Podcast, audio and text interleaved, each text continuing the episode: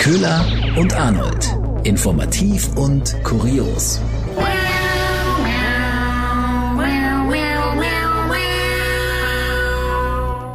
Hallo und herzlich willkommen zu einer neuen Folge Köhler und Arnold. Wir sind Nachrichtensprecherinnen. Schön, dass ihr wieder mit dabei seid auf unserer Spielwiese. Wir schauen, Köhler, wieder zurück auf die Woche. Was war am spannendsten, witzigsten, spektakulärsten, aufregendsten? Ja. Wir haben ja die beschlossene Bundesnotbremse. Da ist sie jetzt endlich. Sie gilt Ah. seit Samstag. Ausgangssperre mitunter ab 22 Uhr. Bayern hat sich durchgesetzt mit seiner Ausgangssperre. Wurde ja nochmal um eine Stunde nach hinten verlegt. 21 Uhr war zuerst geplant, jetzt 22 Uhr. Deutschland macht es halt einfach jetzt wie Bayern das alles vorgesehen hat. Ist schon, ist schon gut, mit gutem Beispiel voran quasi. Warum nicht gleich so? Ja, äh, er fragt halt einfach die Bayern, wie es geht. Mann, ey. Und zur Sache, nicht rausgehen, zu Hause bleiben, Köhler. Wie, wie wirkt sich das alles aus?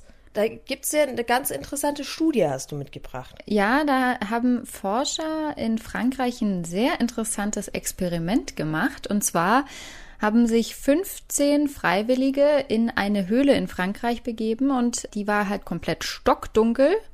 40 Tage lang, kein Licht, Temperaturen um 10 Grad, 100% Luftfeuchtigkeit, keine Uhren, kein Handy, kein Fernseher, gar nichts. Einfach nur Dunkelheit und ein bisschen Gemütlichkeit, würde ich sagen. Zwischenfrage, durften sie auch nichts mitnehmen, um sich Licht zu machen? Oder Genau. Feuer oder Kerzen? Gar nichts. Gar nichts. Sie hatten gar nichts Stockdunkelheit. Also Nahrung gab es natürlich schon, Mhm. aber es äh, gab keine einzige Lichtquelle. Und das ist jetzt zu Ende gegangen, dieses Experiment. Und es gab schon sehr interessante, unterschiedliche Meinungen oder Empfindungen zu diesem Experiment von den Teilnehmern. Mhm. Einige haben gesagt, oh, was ist schon vorbei? Also ich würde jetzt gern nochmal 40 Tage in die Höhle. so, es war einfach mal so ein angenehmer Pausenknopf, so einfach mal kein Stress, nicht irgendwie von einem Termin zum anderen hetzen, sondern gar kein Zeitempfinden mehr haben. Oh, heftig. Und andere haben gesagt, ach, es sind die 40 Tage schon um. Ich hätte jetzt geschätzt, wir sind bei Tag 24. Genau, die Forscher wollten äh, wissen, wie sich die menschliche innere Uhr auf so Extremverhältnisse einstellt und wie die darauf reagiert.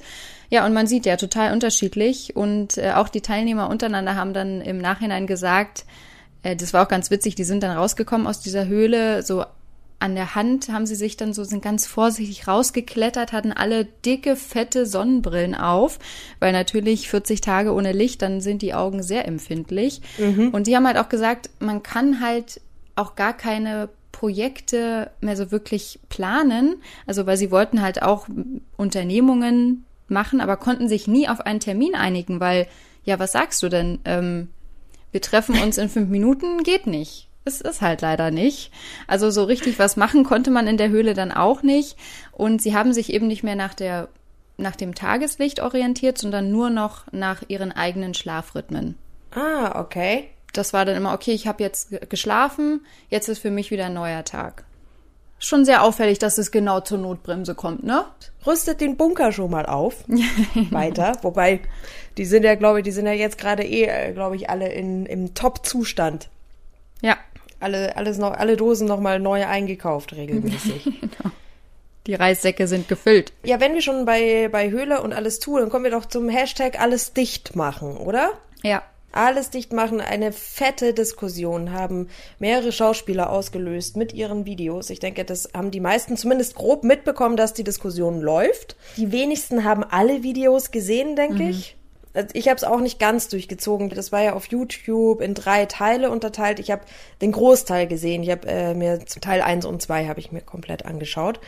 Und äh, ja, es, es lässt einen schon etwas verwirrt zurück. Jan Josef Liefers, ich denke, das ist eigentlich der neben Heike Makatsch, den wahrscheinlich für die breite Bevölkerung wahrscheinlich der, der bekannteste oder der Frontmann vielleicht sogar für diese Aktion, hat sich danach bei Radio Bremen nochmal dazu geäußert. Da war er in einer Talkrunde eingeladen, in der auch Armin Laschet saß. Und da wurde er nochmal gefragt, ja, wie, wie denn das Ganze jetzt gemeint war.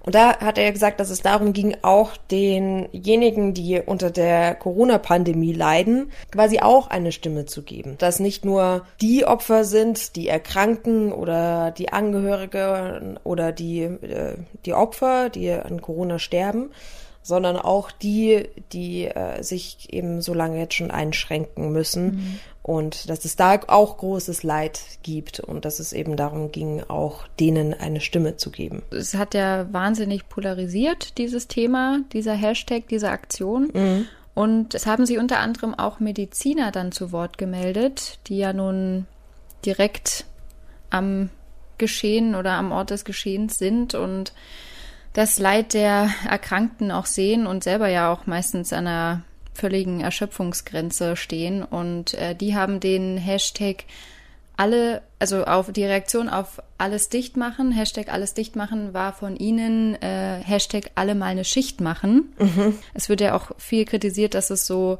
zynisch alles beleuchtet wurde oder besprochen wurde. Die ganze Corona-Politik und das äh, ganze Corona-Geschehen. Und die habe eben auch gesagt, so, ja, mach doch einfach mal eine Schicht hier auf der Intensivstation und dann können wir noch mal drüber sprechen.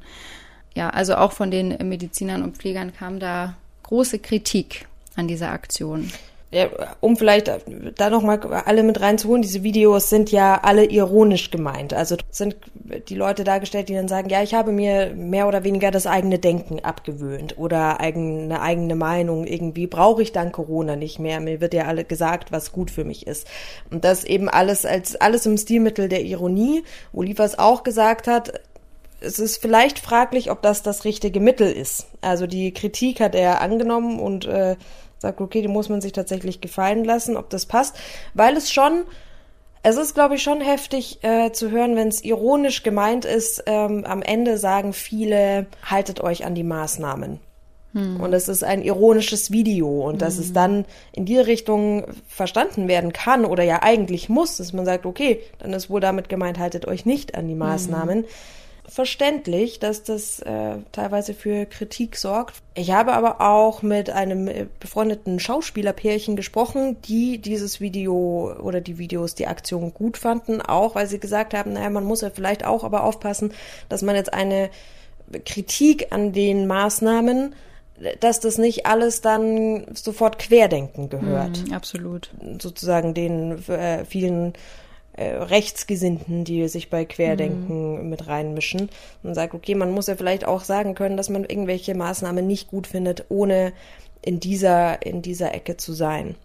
Ja. Also ich, ich finde zu diesen Videos, es ist wahrscheinlich schwierig, sich entweder nur ein oder zwei anzuschauen. Ich denke, man muss die so sehen wie, wie eine Art Theaterstück und man schaut sich das komplett an und lässt zu, sich da vielleicht so ein bisschen den Spiegel vorhalten zu lassen und guckt, okay, in, inwiefern empört mich das jetzt vielleicht und warum und welche Gedankenmuster und Strukturen äh, habe ich, dass ich zu den und den Ansichten und Meinungen komme. Und ich denke, so, so ist es vielleicht gemeint. Und das ein oder andere Video irgendwie fand ich, fand ich auch lustig, musste ich drüber lachen, gerade wenn, wo es darum ging, irgendwie, dass der Mann der Fingerzeiger quasi groß rauskommt, der auf die andere, der auf andere Leute mit den Fingern zeigt mhm. und sagt, äh, das ist aber falsch, was ihr da macht. Ich weiß, ich kenne die neuen Regeln, ich weiß, wie es richtig geht und so. Das, mhm. äh, da musste ich schon schmunzeln. Und manche Videos, aber glaube ich, habe ich auch tatsächlich einfach, habe ich nicht verstanden.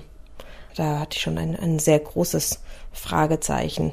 Ich denke, vielleicht, vielleicht kann man das so gut sehen. Ich habe mich gefühlt wie in einem Theater mhm. ein bisschen. Interessant, ja. Ich fand die Woche auch ein Mittel, um Kritiker, vielleicht sogar Impfkritiker zu überzeugen aus den USA, die Schlagzeile sehr nett, Köhler. Mhm. Ähm, in den USA, in New York, wurden an Geimpfte Joints verteilt.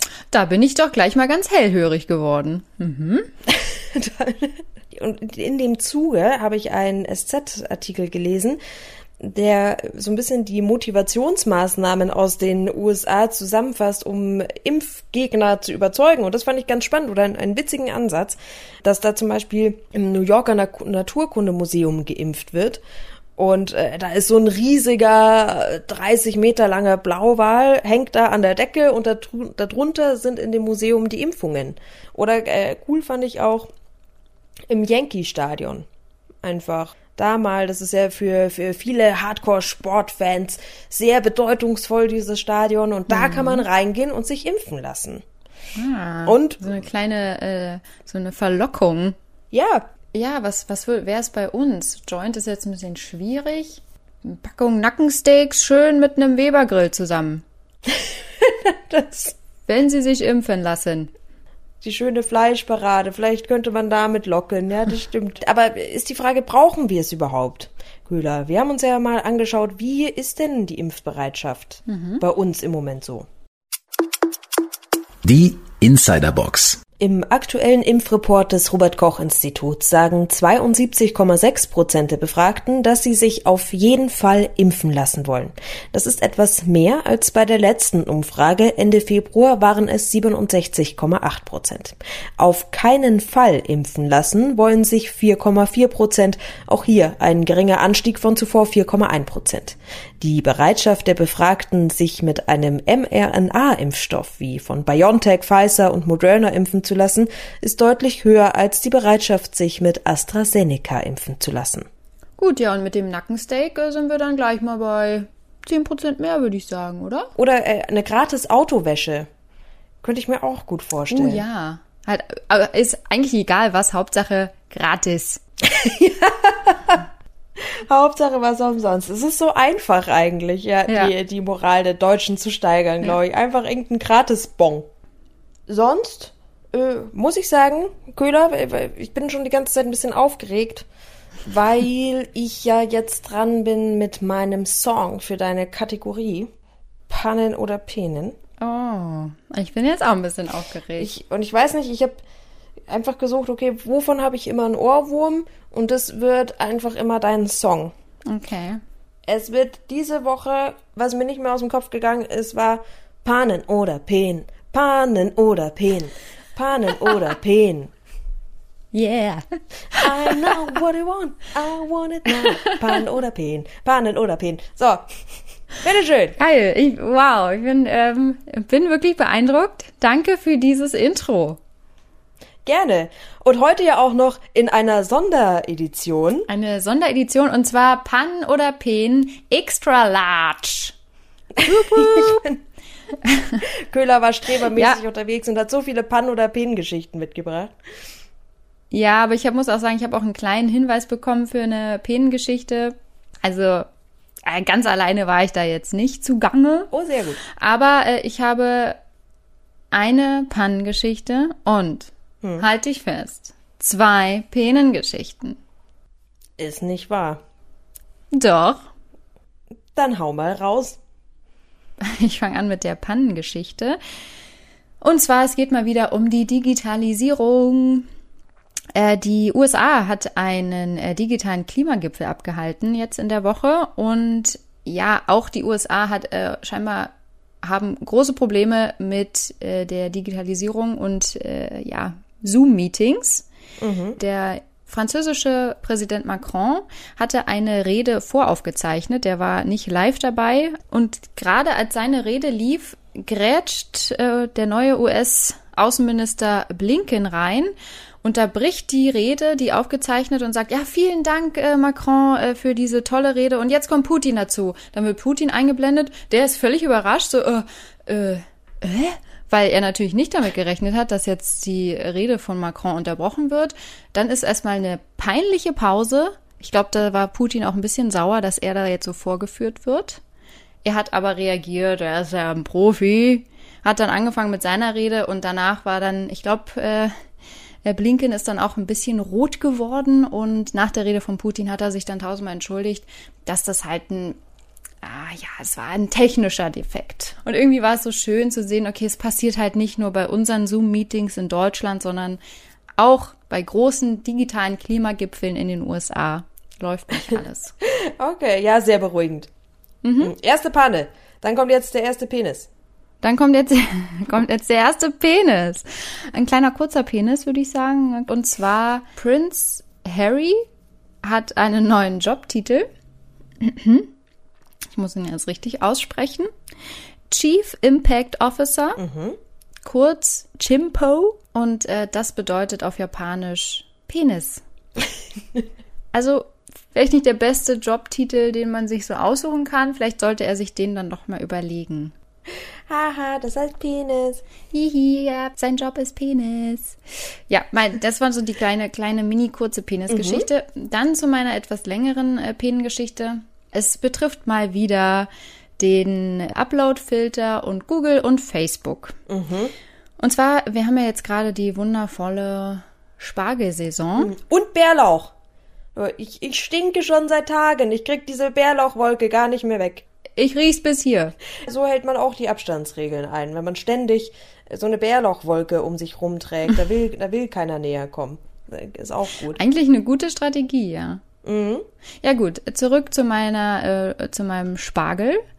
Ja, die Spargelsaison fängt ja gerade wieder an und überall, auch bei den Lieferdiensten, sieht man jetzt im Internet tatsächlich auch öfter mal ein Spargelbild.